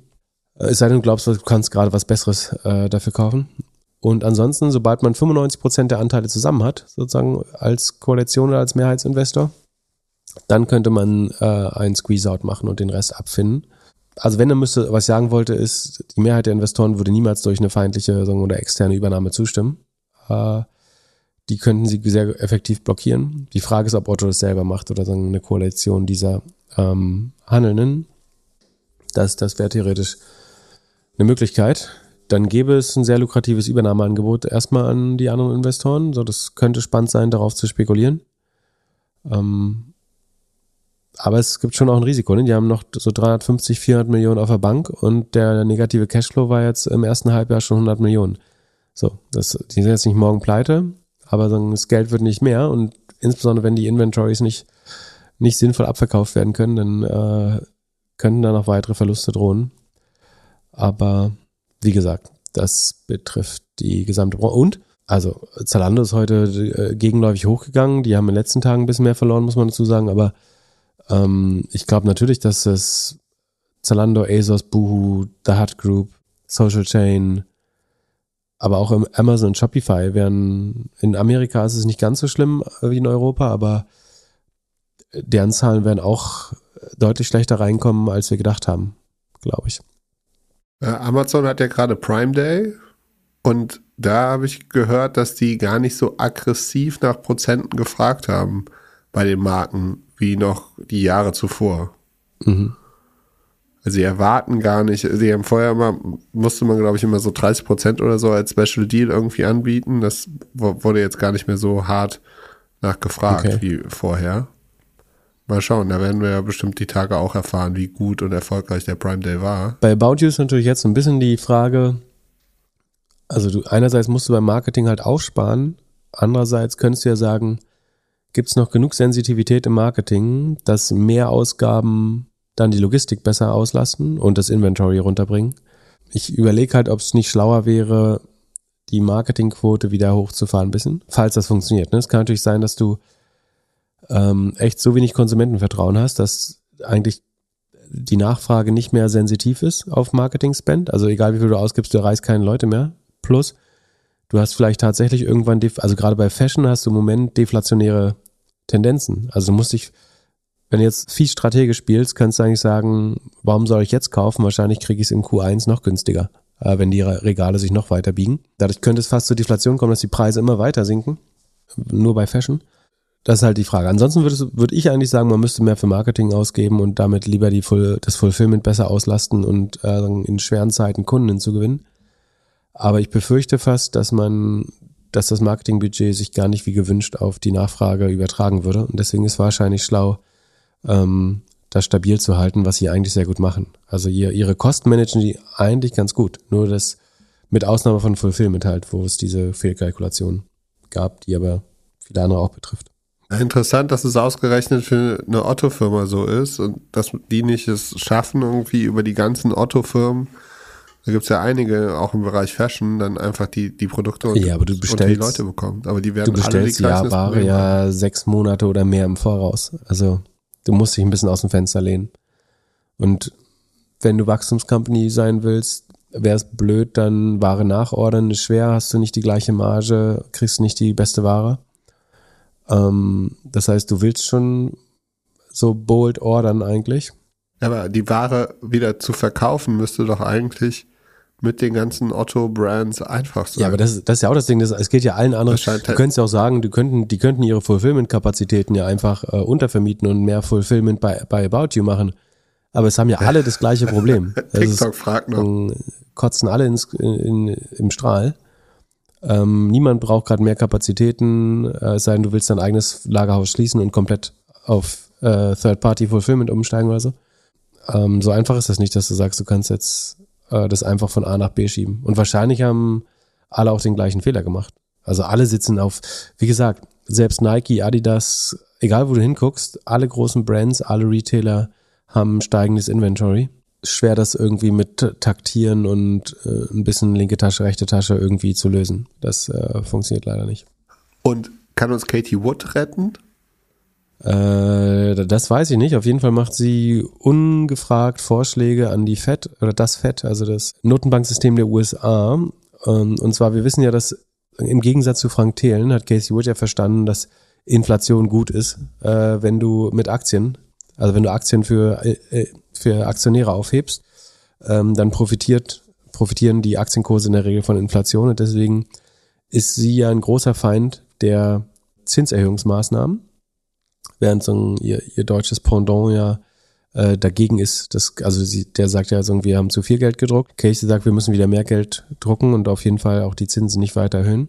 Begründet es mit, wir haben das in der vor zwei oder drei Sendungen schon mal äh, erklärt, dass sie halt sagt, die Produzentenpreise oder die Inputpreise, also Gold, Silber, Bauholz, Eisen, Ramm, ähm, die ähm, Transportkosten auf See, ähm, Kupferöl, Mais und so weiter, die sind alle gerade wieder rückläufig im Vergleich zum Peak und im Vergleich zum Vorjahr teilweise. Und basierend darauf will sie jetzt quasi sagen, es droht Deflation, also dass Preise immer günstiger werden. Ähm, dann könnte sich einstellen, dass die Leute Konsumverzicht üben, um noch länger auf steigende, äh, sinkende Preise zu spekulieren. Das wäre die denkbar schlechteste, sagen, denkbar schlechteste Outcome für die Wirtschaft. Deswegen macht sie jetzt Deflationsangst, damit die äh, Fed wieder anfängt, Geld zu drucken. Die Zahlen sind insofern falsch, dass sie zwar vom Höhepunkt jetzt wirklich runtergehen langsam, aber im Vergleich zu pre-Covid haben wir, sind die oft noch doppelt so hoch. Also diese, die Preise für diese Güter sind keinesfalls deutlich günstiger geworden, sondern es ist eher so, dass das, was vorher Produktionspreisinflation war, wird jetzt durch, durch deflationäre Tendenzen so ein bisschen zurückgefahren, aber das ist keine echte Deflation, sondern es geht einfach wieder aufs alte Niveau zurück. Und so wie das eine ein Sondereffekt war, nämlich der Supply Shock, gibt es jetzt einen gegenläufigen Sondereffekt, nämlich dass die alten Preise sich langsam wieder so einpendeln. Sie sagt selber ganz richtig, also wo ich ihr recht geben würde, ist wirklich, was den Handeln betrifft. Ne? Also sie erwähnt hier auch, dass Walmart und Target äh, ihre Inventories, also bei da dreht die Ware natürlich deutlich schneller, deswegen ist es nur 26 und 36 Prozent. Also der Wert, der gerade 126 war bei About You, ist da nur 25,5 Prozent und 36 Prozent. Aber die sagen, haben die höchsten Inventory-Quoten seit langem auch. Ähm, Nikes Inventory ist 44, oder ist um 44,2 Prozent gestiegen, während der Sales Growth nur 3,6 Prozent war. Aber das ist natürlich nur ein Sektor, wo das jetzt ist. So bei Fashion kannst du wirklich sagen, wir haben jetzt Deflation. Du konntest wahrscheinlich noch nie so günstig Klamotten kaufen äh, wie gerade, im Vergleich zu anderen Gütern insbesondere, ähm, weil überall Rabattaktionen sind und alle auf Ware sitzen. Ähm, bei gebrauchten Autos ist es natürlich so, aber da ist auch eher der Effekt, dass die ja Rekordpreise hatten letztes Jahr. Dass die jetzt runtergehen, ist klar. Das könnte übrigens richtig schlimm für die Autokredite sein, also für die Leute, Santander und so weiter, die an, ähm, oder auch Upstart, die an Leute Kredite geben, um Autos zu kaufen, weil die Autos, die sie damit gekauft haben, sind einfach ähm, ein Drittel weniger wert eventuell. Ähm, genau, und daraus schließt sie quasi ähm, die Fed oder der Fed, das Fed, sollte ein nicht weiter die Zinsen erhöhen, sondern eher sagen, wieder die Zügel ein bisschen locker lassen. Ich glaube, teilweise sind die Daten sagen, schlecht zusammengelogen, teilweise mit, beim Handel hat sie natürlich recht, aber die, Frage ist, würden jetzt Leute wieder mehr Klamotten kaufen, wenn du wieder Geld und das Volk bringst? I don't know. Ähm, ich glaube nicht, dass das die Rettung ist, sondern so wie wir mit diesen hohen Inflationsraten leben mussten, müssen wir jetzt auch mit dem Rückgang der, der, der Preise leben und das ohne das Deflation zu. Also als Kupfer, als, der, als sich der Kupferpreis verdoppelt hat oder der, der Maispreis oder hier Rapsöl und was da alles hochgegangen ist, Hafer, ähm, da haben wir auch nicht gesagt, wir haben Inflation. Beziehungsweise haben schon gesagt Inflation, aber wir haben nicht gesagt, die Preise haben sich insgesamt verdoppelt. Wenn, das heißt, wenn sie jetzt wieder 20 Prozent zurückgehen, dann ist das einfach eine Normalisierung und keine, keine Mega-Deflation oder was sie da versucht zu insinuieren. Aber es zeugt natürlich von Selbstbewusstsein, wenn du quasi versuchst, ähm, höflich Daten anzudienen äh, an die FED, äh, um die Entscheidung eventuell zu, zu beeinflussen. Und ich glaube, sie weiß auch, dass sagen, ihre Followerschaft natürlich zusätzlichen Druck ausüben würde und die, äh, die Leute, äh, allen vor, voran hier Chip Powell, irgendwie auf Twitter belästigen und äh, Druck ausüben. Und davon lassen die sich dann bewegen? Äh, ich hoffe nicht. Also sie sollten auf Daten schauen. Ähm, die Art, wie sie hier Daten äh, produziert, ist meiner Meinung nach höflich gesagt tendenziös. Also will auf ein ganz klares Ergebnis hinaus. Ähm, mit echter Statistik oder sagen Preisbeobachtung hat das, glaube ich, nichts zu tun, was, was sie hier abliefert. Sagen sie sucht selektiert ein paar Sachen raus, wo vom Höchstkurs die Kurse wieder runtergehen. Ähm, aber die Höchstkurse sind halt nicht die Normalkurse, sondern man muss schauen, wie haben diese ganzen äh, Commodities 2019, 2020 getradet, was ist der Normalpreis und wenn wir da drunter fallen, wenn du jetzt irgendwie auf einmal Mais halb so günstig bekommst, was natürlich nicht bekommst, weil wir ein riesiges Ernährungsproblem haben eigentlich gerade, dann könnte man ja darüber reden. Aber im Moment ähm, gibt es, glaube ich, außer in bestimmten Bereichen wie Autos und Fashion noch keine wirklich ähm, deflationären Tendenzen. Wächst N26 überhaupt noch oder ist es jetzt vorbei, weil alle Banken Apple Pay anbieten? Ähm, N26 hat auch ihre 2021er Zahlen rausgegeben. Da haben sie, schätzen mal, wie viel Umsatz sie machen? N26, also wie viele Kunden? Erstmal schätzen mal, wie viele Kunden sie haben? Sechs Millionen. Äh, sie haben acht. Aber du liegst insofern nicht ganz falsch, dass davon nur, ich glaube, 3,7 oder 4 Millionen als monetarisierbar gelten im Moment. Da kann man vielleicht noch dran arbeiten. Was bedeutet denn monetarisierbar? Dass sie in irgendeiner Art zum Umsatz beitragen. Also, dass man damit zahlt? Ja, es scheint Kunden zu geben, die N26 nutzen, aber es schaffen nicht einen Cent Commission oder Zinseinkommen dabei zu generieren. Keine Ahnung, vielleicht wenn du das Konto nicht aufgeladen hast oder das Zahlungsmittel nicht einsetzt, ähm, irgendwie sowas. Genau, so, da, also wir haben 3,7 Millionen monetarisierbare Kunden. Wie viel Umsatz machen die im Jahr? Kannst, ich rechne für dich um, wenn du sagst pro Kunde, kannst du auch pro Kunde sagen. Was Umsatz bedeutet nicht Außenumsatz, also wie viel Geld die ganzen ja, Kunden damit Brutto ausgeben, Netto, also sondern kannst, wie viel äh, nicht, nicht wie viel die ausgeben, nee, nee, sondern wie viel Geld zumindest als Kommission verdienen Kommiss 10, 10 Euro am Kunden. Ja, ist ein bisschen mehr. Es sind 120 Millionen. Das wäre, würde man die 8 Millionen nehmen, ähm, wären es 15. Richtig? Ja, 15. Würde man die 4 Millionen nehmen, wären es äh, 30. Aber ist trotzdem jetzt nicht äh, unglaublich viel. Das ist ähm, also Gross Revenue, das Brutto, Bruttoumsatz ist um 50 Prozent gestiegen. Davon behalten sie aber mehr und mehr. Deswegen ist der Nettoumsatz um 67 Prozent, also rund zwei Drittel gestiegen, von 72 auf 120 Millionen. Davon ist ungefähr ein Viertel Net Interest Income, also Zinseinnahmen, äh, 90, äh, zwei Drittel, drei Viertel, Entschuldigung, drei Viertel sind Commission, ähm, also ich, hauptsächlich Interchange, Zahlungsgebühren würde ich denken. Ähm, das Zinseinkommen ist, hat sich verdoppelt 2021. Das sollte weiter steigen, dadurch, dass wir jetzt wieder Zinsen haben. Das heißt, dann ist es in der Regel gut, wenn du, da kannst du eine Marge machen, das könnte weiter hochgehen. Ähm, gleichzeitig sind die administrativen Ausgaben aber noch 270 Millionen. Also sie machen 120 Millionen netto äh, Umsatz. Innenumsatz wäre das dann quasi nach deiner Logik. Und bei 120 Millionen Innenumsatz haben sie einen operativen Verlust von 172 Millionen. Also du brauchst noch eine sehr große Scale und sehr großen Hebel, um da auf grünes Territorium zu kommen. Ähm, die Marge wäre also ähm, 120 und 172 müssten so 100 minus 140 minus 138 Sekunden, das kann ich mal ausrechnen. 120, 120, minus ah, minus äh, 143 Prozent operative Marge. Das heißt, äh, mich wundert es ein bisschen, dass da man nicht mehr auf die Kostenbremse tritt, ehrlich gesagt. Der Umsatz wächst. Na gut, der Umsatz wächst mit 67 Prozent. Das ist jetzt gar nicht so schlecht, äh, der nette Umsatz. Und der wird wahrscheinlich weiter überproportional zur Kundenanzahl wachsen, ähm, durch die bessere Monetarisierung mit Zinsen. Der, der nächste Master Move ist ja, dass sie Krypto-Trading einführen wollen. Ob das jetzt so schlau ist, äh, weiß ich nicht, ob das der Game Changer ist. Also es ist natürlich vom Margenprofil sehr spannend, also damit kann man gut Geld verdienen. Da ist es easy, mal schnell 30, 40, 50 Euro pro Kunde an ähm, Commission einzusammeln. Aber die Frage ist, wie viel der Kunden interessieren sich in, in Ende des Jahres noch für Krypto? Weiß nicht, ob das so schlau ist. Ähm, aber genau, sie glauben, dass sie dieses Jahr um 30 Prozent wachsen werden beim Umsatz, hat äh, Sekunde gibt es einen Handelsblattartikel, den packe ich, ich packe mal den Handelsblattartikel mit in die Show Notes und die Investor Relations Unterlagen. Und hast du zufällig irgendeine vergleichbare Bank?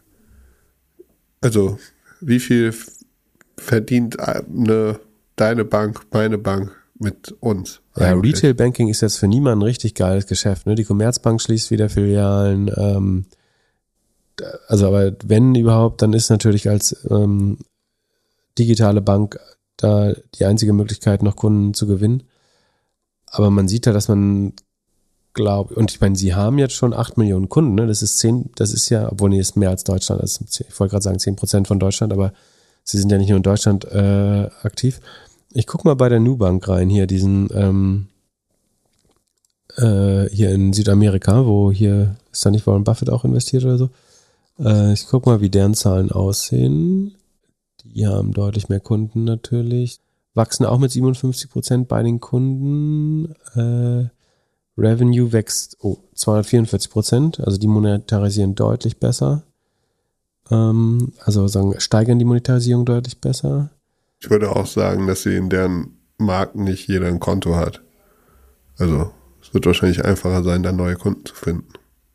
Also die haben achtmal so viel Kunden eigentlich und zehnmal so viel Revenue. Obwohl sie in Südamerika sind. Ähm, achso, Moment, die, äh, der, In, der Innenumsatz ist nur 363. Äh, also die haben, äh, die machen so ein, ihr Revenues, also das, was Net, Prof, äh, Net Revenue ist, ist wahrscheinlich nur 363 Millionen. Da machen sie aber nur 10% Verlust, also sind deutlich profitabler. Funktioniert deutlich besser. Also die Frage ist halt so ein bisschen, woher das Geld kommen soll. Ähm, und die Möglichkeiten sind, die sagen, die höheren Zinsen jetzt bieten eine Möglichkeit, Krypto oder Asset Trading, ähm, also Aktien, wären, wären immer eine Möglichkeit, den APU, den Revenue per User zu steigern. Aber für mich wirkt es jetzt nicht so. Also A, glaube ich, dass man die Kosten runterbringen muss. Sie sagen, wie gesagt, der Verlust wird weniger sein nächstes Jahr, was auch immer das heißt. Ähm,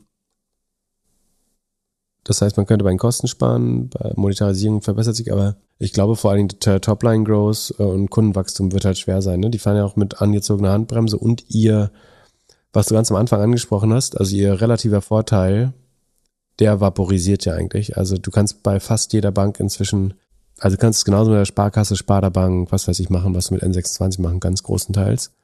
Ähm, es sei denn, du stehst auf diesen App-Shishi, aber so für digitales Zahlen, das kriegst du mit fast allen Banken hin inzwischen. Die machen ja jetzt tatsächlich alles. Ich bin ja jetzt hier in der, in der App. Ähm, Ratenzahlung, Handyversicherung, Laptopversicherung. Äh, dann gibt's hier Partnerangebote, kriege ich 30% Ja, bei das ist halt- Reebok. Das ist halt der 4% Versuch, die. Monetarisierung pro Nutzer zu verbessern, weil dann, was ich ja so- sonst immer äh, hoch und runter bete, ist ja, dass sich mit Banking einfach nicht besonders einfach Geld verdienen lässt. Also nicht mit Retail-Banking, mit irgendwelchen Leuten, die da paar tausend Euro auf dem Konto äh, haben. Und deswegen musst du denen halt alles möglich, da wirst du bald wieder Booking-Offers mit Rabatt und Mietwagen-Offers und irgendwie eine halbe Super-App wahrscheinlich sehen, weil es der einzige Weg ist. Ich meine, guck mal, der APU ist, also wenn wir die 8 Millionen nehmen, das ist natürlich der, die schwere Zahl, dann ist halt 15, das ist an 1,50 im Monat machen die, nicht an Gewinn, an Umsatz. 1,50 Euro im Monat. Das ist schon fucking schwer, damit äh, viel, viel Gewinn zu machen, irgendwie, wenn dein Kunde dir 1,50 übrig lässt. Überleg auch mal, wie, wie wenig offensichtlich, wie wenig offensichtlich die Karten eingesetzt werden, wenn du nur 1,50, äh, also ich glaube, also in Europa sind die Interchange-Fees natürlich nicht mehr so nur, nicht mehr so riesig, aber wenn da nur 1,50 im Quartal, äh, im Monat, Entschuldigung, im Monat übrig bleiben, ähm, ich glaube, die meisten Fintechs sind einfach ein richtig schlechtes Geschäftsmodell. Apropos, ähm, kleines Update zu Chrysalis. Ähm, das ist diese schöne Fintech-Holding, die börsennotiert ist, glücklicherweise, wo Klarna, Starling Bank, äh, was war da noch drin? WeFox, glaube ich, äh, und keine Ahnung, auf wirk- wirklich äh, mehr als 50 Prozent Fintech und E-Insurance ähm, ähm, Exposure. Die hatten wir mal bei über 100 besprochen, sind jetzt noch bei 54. Haben sich sehr gut entwickelt. Das ist ein, ein schöner, schöner Hedge gegen den Fintech-Collapse gewesen. Muss man jetzt sagen, die Gesamtbörse lief natürlich auch nicht besser, aber äh, oder lief schon besser, aber jetzt auch negativ. Ähm, aber damit hätte man sich sehr schön äh, dagegen hatchen können. Tatsächlich. Und wieso führt N26 jetzt nicht einfach irgendwie 5%, äh, 5 Euro im Monat für jeden Nutzer ein? Weil, äh, Jede hast du dir mal angeschaut, was gerade bei der DKB passiert ist? Das ga- galt ja mal als die letzte kostenlose Bank so ein bisschen. Äh, ich glaube, weiß nicht, ob du Geldeingang brauchtest, aber ähm, du hast halt sofort Rebellion. Aber und, das ist doch egal. Also kannst du ja, also lieber die Hälfte der Kunden, aber jeder zahlt, als irgendwie die bestehenden Kunden und es passiert nichts. Ja, du hast aber nicht so hohe Kosten eigentlich pro Kunde. Also es ist gar nicht so schlimm, einen Kunden zu haben, der keinen Umsatz macht, weil er idealerweise wenig Kosten macht, wenn er den Kundenservice, wenn er die Karte nicht einsetzt, beansprucht er den Kundenservice in der Regel ja auch nicht besonders stark. Das heißt, du kannst, wenn du ein sehr effizientes System hast, kannst du schon viele Kunden auf der Plattform haben, ähm, ohne hohe Kosten pro Kunde zu haben. Also die schlimmsten Kosten sind dann tatsächlich die Produktion der Karte. Äh, teilweise, das irgendwie fünf oder zwischen fünf und zwölf Euro kostet, glaube ich. Das heißt, du kannst theoretisch sehr günstig sehr viele Kunden auf der Plattform tragen. Ähm, aber klar, irgendwann musst du Umsatz machen und wahrscheinlich mussten sich da alle Anbieter jetzt ein bisschen ehrlich machen und sagen, das, was wir also wir haben einen riesigen Kostenapparat und der, der kostet Geld und entweder müsst ihr weniger Geld abheben oder mehr Umsatz machen oder also mehr Karten, die Karte mehr einsetzen oder eure Sparpläne bei uns abwickeln oder Krypto über uns traden. Äh, ja. Ich würde einfach, äh, jeder N26-Kunde muss ab jetzt 2,60 Euro im Monat zahlen. Punkt. Ja, ich meine, das gut ist es insofern gerade opportun, weil es gerade nicht mehr so viele Möglichkeiten gibt, dem auszuweichen. Du kannst nicht mehr zu DKB. Ähm, Tomorrow, Tomorrow hat die Gebührenstruktur verändert, äh, glaube ich. Ähm, das heißt, eventuell, du könntest fast so ein kleines Kartell machen, also natürlich darfst du kein Kartell machen, das wäre illegal, aber du könntest darauf setzen, dass keiner sich bewegt äh, von den Konkurrenten und dass alle ihre Gebühren erhöhen und dass die Leute merken, okay, es gibt Bankgebühren. Banking hat Gebühren. Ja. Ja, aber die Angst ist wahrscheinlich vor dem Wachstum, dass es dann kein Wachstum mehr gibt. Ja, weil die Deswegen einzige USP ist, dass du umsonst bist. Es gibt ja sonst keine USP. Also Banking ist so fucking undifferenziert. Sagen es sei denn, also am Ende geht's um Flavor oder Purpose. Also du kannst sagen irgendwie, dass halt so Tomorrow oder Own oder sowas, das hat noch äh, Differenzierung. Aber die Differenzierung ist dann halt irgendwie Flavor oder Purpose. Und ansonsten die können halt alles gleiche. Du kannst damit bezahlen. Äh, was kann eine Bank mehr? Kriegst du irgendwie einen exklusiven ETF? Kriegst du ähm, den, einen super, super Fondszugang dazu oder so? Also warum, warum sollst du zur Bank? Am Ende gehst du nach der Farbe der Karte. Oder ob du den, den Gründer oder die Gründerin nett findest, wahrscheinlich. Ja, bei mir war es Apple Pay. Und da ist N26 nicht weit vorne, glaube ich. Huch, äh, dann, äh, das, wird, das wird schwer als äh, USP zu spielen. Nein, aber das hast du gesagt. Dann TikTok, die News des Tages. TikTok macht Amazon-Konkurrenz und suchen jetzt Lagerflächen. Also die wollen in E-Commerce gehen in Amerika. Was ist denn da los? Muss sich jetzt Amazon Sorgen machen, dass TikTok irgendwelche Produkte verkauft? Oder muss sich eher Shopify Sorgen machen, weil die Influencer jetzt direkt verkaufen und äh, gar keine eigene Storefront mehr haben?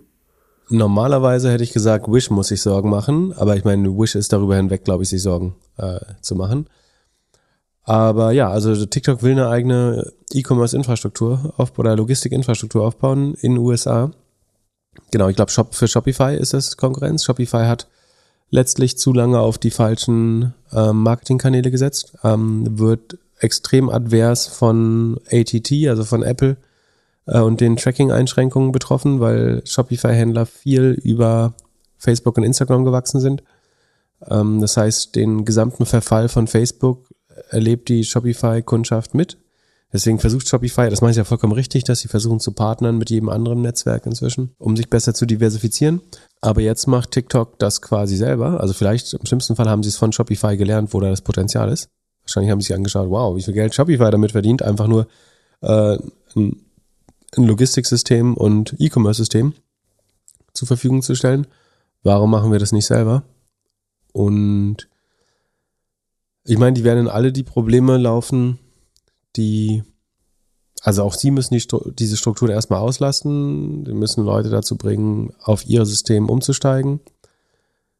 Das wären überwiegend, glaube ich, das ist die Frage. Was, was wäre die, was wäre die Karotte, die du hinhängen musst, damit ein westlicher Händler also meine These war gerade, das werden nur chinesische Händler machen, aber ich überlege gerade, ob das richtig ist. Äh, was müsstest du einem westlichen Händler hinhängen, dass sie Fulfillment bei TikTok wählen? Dass sie bei TikTok advertisen, ist relativ klar, so die kommen nicht daran vorbei, da ist die, da ist die Aufmerksamkeit, das heißt, du musst es machen. Aber warum solltest du die Fulfillment-Lösung von TikTok nutzen? Ist einfach wesentlich günstiger als die von Amazon. Aber glaubst du, dass TikTok auf seiner relativ gesehen kleineren Skala eine bessere Kostenstruktur hinbekommt als Amazon mit äh, FBA? Man würde ja glauben, dass Amazon die, Nee, das nicht. die effizienteste Fulfillment-Struktur der Welt ist. In den meisten Ländern. Ja, da, davon gehe ich aus, aber irgendwas will TikTok da ja schaffen. Sie könnten sagen, wir nehmen noch weniger Marge als Amazon, wobei Amazon wahrscheinlich ja mit FBA und Retail nicht so viel Marge macht am Ende, sondern das funktioniert ja letztlich nur durch, durch die Werbung, die noch oben drauf läuft. Ich verstehe aber die Strategie von TikTok auch nicht. Also wieso wollen sie sich das antun? Weil sie sehen, okay, die anderen verdienen damit Geld. Ja, das, Das habe ich auch nicht. also- eigentlich, wenn du, also das, worum TikTok jeder beneidet, ist ja eigentlich die Attention und die, den Reach. Und warum du dann in ein wirklich, wirklich schweres Modell gehst, nur um die Wertschöpfungstiefe deiner Advertiser irgendwie noch mehr mitzunehmen. Ich find's, ich find's nicht so schlau, ehrlich gesagt. Würde ich lieber eine Banking-App bauen. An deren Stelle. Also, oder die App so rumbauen, dass du damit noch, äh, keine Ahnung, äh, per QR-Code im Restaurant bezahlen kannst. Aber äh, Ich meine, es wird nicht schneller sein als. Amazon, es wird nicht schneller sein als Shopify. Äh, es wird nicht mehr konvi. Na gut, es ist, du hast weniger Medienbruch. Du könntest sagen, das ist ein guter Weg, die Advertising-Preise. Du, ähm, du wettest gar nicht darauf, dass Leute mehr für das Fulfillment zahlen, sondern dass ohne den Medienbruch die Händler bereit sind, höheren TKP zu zahlen, weil das Shopping quasi smoother ist. Also, weil du hast dann einmal deine Kreditkarte bei Aber TikTok im Profil, kannst das alles Dafür brauchst du doch nicht das Lager. Du kriegst es ja auch alles irgendwie anders hin. Da da reicht ja eine, eine API. Ja, könntest einen normalen Marktplatz machen und das Fulfillment immer noch bei anderen lassen. Stimmt theoretisch. Ja, ich finde es auch nicht so mega schlau, ehrlich gesagt. Ich hätte mich mehr auf die Stärken äh, fokussiert und ausgerechnet Amazon anzugreifen. Ja, vor allem Amazon, Shopify, also eigentlich alle, die gerade, also da läuft ja auch viel Geld bei denen rein. So was da passieren, also was, in Shopify muss sich ja jetzt Gedanken machen. Okay, wir bauen jetzt, also können wir den Kanal noch weiter pushen, können wir die Kooperation noch weitermachen, weil wir, es scheint ja auf einmal sich irgendwie verändert zu haben. Es ist, ist ja jetzt auf einmal ein Konkurrent. Oder wird zum Konkurrenten. Ja. Ich glaube, äh, wird in anderthalb Jahren eingestellt. Brauch, brauch's nicht. Ja, glaube ich auch. Glaube ich auch. Oder wir sehen irgendwas überhaupt nicht. Also, fa- falls ihr eine Erklärung für uns habt, falls ihr was seht, was wir noch nicht sehen, weil wir auch eigentlich keine TikTok-Nutzer sind, schreibt uns gerne. Ich, ich glaube, die, die Strategie, Kanal. die Erklärung ist schon, dass am Ende das knappe Gut für E-Commerce ist Aufmerksamkeit. Jeder kauft Aufmerksamkeit. So, ähm, About You gibt 70 Millionen für Sekunde, bevor ich Quatsch erzähle, aber ich glaube 68 oder so. Ja, 8, krass gut. Äh, About You gibt 68 Millionen äh, im Quartal oder 350 Millionen im Jahr für Aufmerksamkeit aus. Amazon gibt, äh, ich glaube, 30 Milliarden. Nee, stimmt das? Sekunde. Äh, Amazon gibt 37 Milliarden für Aufmerksamkeit aus. TikTok hat das, was alle brauchen. Und glaubt wahrscheinlich ist es, den Rest daran zu bauen, ist einfacher, ähm, als die Aufmerksamkeit zu verkaufen. Wobei das schon sehr, sehr, sehr langfristig strategisch ist. Also eigentlich ist das bessere Geschäftsmodell, das zeigt ja Google, ist auf, oder auch Facebook bis vor kurzem, ist eigentlich Aufmerksamkeit verkaufen. Ja, außer im Metaverse, da scheint es nicht zu funktionieren. Das ist übrigens krass. Hast du es mitbekommen, dass Facebook seine Mitarbeiter jetzt zwingt, das Metaverse, hier Horizons mehr zu nutzen? Die haben die Mail geschrieben, wie sollen unsere Kunden das Produkt lieben, wenn wir es nicht lieben? Deswegen müsst ihr jetzt mehr oder solltet mehr Horizons oder diese interne Work äh, 3D-Plattform nutzen. Das ist schon fucking verzweifelt. Und das, das zeigt ja auch, wenn die, die Early Ja, Adopter, aber deine, müssen- deine eigenen Leute das nicht nutzen, ist, ist es so wahrscheinlich, dass das ein Rohrkrepierer. Das heißt, die entwickeln da auch nicht mit Passion dran, die lieben es nicht. Mark Zuckerberg zerstört, was total gut ist eigentlich, aber er zerstört Facebook und ich glaube, Facebook wird total spannender Case und wenn das, wenn das eintritt, dass Facebook ähm, sich jetzt innerhalb von 20, 20 Jahren einmal komplett überholt hat, dann kannst du direkt mal an ganz viele Internetmodelle die Fragezeichen ranmachen, gibt es eigentlich 100-jährige Internetmodelle? Also macht es überhaupt Sinn, damit irgendwelchen Price-Earnings-Multiples zu rechnen, wenn du nicht weißt, ob das in zehn Jahren noch da ist oder ob so ein TikTok oder das nächste TikTok äh, das nicht einfach komplett wegfrisst. Äh, Oder sich so, dass es einfach nur ein bisschen längere Trends sind. Und am Ende wird Facebook noch irgendwie WhatsApp sein, dann können sie das noch ausmonetarisieren, solange bis es jeden nervt. Und dann fangen wir wahrscheinlich an, SMS zu schreiben wieder. Oder iMessages. ja, Mark müsste eigentlich sein Büro abschaffen. Also alle Büros von Facebook abschaffen und sagen, ab jetzt arbeiten wir nur noch hier im Metaverse. Und wenn du mit mir ein Meeting haben willst, dann gibt's das nur im Meta Metaverse. Ja, nur, dass der Rest der Welt nicht darauf setzt. Ja. Ich weiß nicht, ob ich es traurig finde oder geil finde. Ich finde es einerseits krass traurig, so viele Milliarden zu versenken. Ich meine, ich kann mich auch irren, kann ja auch noch alles klappen, aber ich glaube, keiner hat Bock auf fucking Metaverse und schon gar nicht daran zu arbeiten. Vielleicht sehen wir es einfach nicht. Versuch dich mal an die drei wichtigsten Meetings zu erinnern, die du hattest. So, hättest du die mit so einem irgendwie beinlosen Clowns im Metaverse irgendwie machen wollen? Hättest du das Gefühl gehabt, dass es, dass du besser rüberkommst, wenn du in so einem, in so einem Metaverse präsentierst? Nee, auf keinen Fall. Aber auf der anderen Seite machen wir den Podcast ja mehr oder minder im äh, zweidimensionalen Metaverse. Yeah. Also, wir sehen uns ja nur, wenn wir gezwungen werden. Ja. Wir haben nur keine Brille auf. Also ich schon, aber äh, Ja, genau, aber dann, dann ist Reduktion halt besser. es würde halt Das ja, wenn dann ist halt, dann hast du halt nur eine Audiospur und das ist im Zweifel besser, als was hinzuzufügen, was kein Mensch haben will. Also wer hat nach 3D gefragt? So ich, du kannst entweder Ja, telefonieren oder du kannst Zoom machen, aber es hat niemand gefragt, ey, wo ist der, was kann ich haben, wenn ich 3D habe? Also wo ist der Vorteil? Dass ich den Handrücken sehe von jemandem oder äh, keine Ahnung. Es gibt einfach null Du Value. könntest dir, äh, Außer, dass du weißt, wer wo im Hintergrund- Ra- Du könntest dir in meinen Hintergrund ein Bild du weißt, von dir du weißt wer aufhängen. wo im Raum steht oder keine Ahnung, aber ich habe eigentlich kognitiv überhaupt keinen Gewinn. Ich sehe, ich krieg minimal mehr, also ich habe das, also mini, äh, zwe- zweite, dritte Potenz der Daten, die übertragen werden. Viel, viel mehr Komplexität, viel mehr Auf, äh, Aufwand. Und der Gewinn, der Gewinn an Informationen, die du verarbeiten kannst, also was ist wichtig bei dem Meeting? Du, du willst einen optischen Eindruck von Menschen haben, glaube ich, und du willst zuhören, was sie sagen. Und du willst wahrgenommen werden, so. Aber das alles kannst du mit Zoom. Da brauchst du halt kein blödes Metaverse für. Ist, ist halt ein paar Ausnahmen, Gaming, Konzerte, Entertainment, äh, Porno, gibt's bestimmt tolle Use Cases für. Aber in der Arbeitswelt und im, im normalen, keine Ahnung, Dating, was weiß ich. I don't know. Deine geil, willst du beim Dating irgendwie deine geilen Dance-Moves im äh, Metaverse zeigen? Und ist, ist das was, ist das, ist das, bringt das wirklich einen Vorteil raus?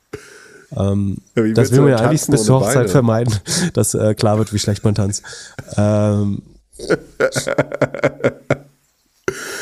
kein Metaverse. Äh, guter Übergang. Äh, Falls ihr uns nicht im Metaverse, sondern in Real Life nochmal sehen wollt, wir sind am 22. November in Berlin. Ich bin immer Und in zwar Berlin. auf der Trade-off AI. Ja, aber wir beide zu zweit gibt's selten. Schläfst du wieder bei mir? Wenn ich darf. Ich reserviere dir sicherheitshalber ein äh, Flixbus-Ticket. Kostet nichts, kostet irgendwie 7,99 oder so. Sehr gut, sehr gut. Auf jeden Fall, Thema ist Decision Intelligence. Weißt du, was das ist? Äh, was man früher Analytics genannt hat vielleicht? Ja, so ein bisschen. Also AI und äh, Entscheidungen treffen zusammen. Äh, am Ende habe ich mir das so erklärt. Ich kann mit Hilfe von AI als Bauchgefühlstyp Entscheidungen treffen wie du. Weil du bist ja eher so, guckst dir ein paar Zahlen an. Das Ganze und noch viel mehr kann man da lernen. Und äh, wir machen am Ende, am Abend, kurz vorm Networking-Event, einen Live-Podcast. Early Bird Tickets kosten 249 Euro und die ersten 50 Doppelgänger bekommen mit dem Gutscheincode DG22 ein Ticket für jeweils 99 Euro plus Mehrwertsteuer. Schaut euch das mal an. Wir sind da am 22. Das diskutieren wir dann nochmal, ob Und- äh, vor Ort, ob du wirklich bessere Entscheidungen dann triffst als ich mit äh, AI. Ja, meine Entscheidung kann man auf jeden Fall nicht mit einer AI so einfach kopieren wie deine Entscheidung. Doch, äh, randomisieren äh, einfach. Also äh, flip a coin. Dann kannst du deine Entscheidung äh, sehr gut nach. Also, äh, oder? Gibt's Intuition dahinter? Ähm, apropos, ähm, nicht ersetzt. äh, Hast du gesehen, dass hier ein AI-Podcast, dass man jetzt nicht nur Bilder und Videos per AI generieren kann, sondern gleich ganze Podcasts? Ja, auf podcast.ai gibt's den Joe Rogan und Steve Jobs Podcast. Hast du reingehört? Ja, null Bock drauf. Ich bin enttäuscht. Ich bin komplett enttäuscht. Also äh, das, ich würde da, ich finde, dass das AI, von, also von AI habe ich mehr erwartet. Kann auch nicht gut sein. Weißt du warum? Na, warum? Gibt nicht genug Trainingsdaten.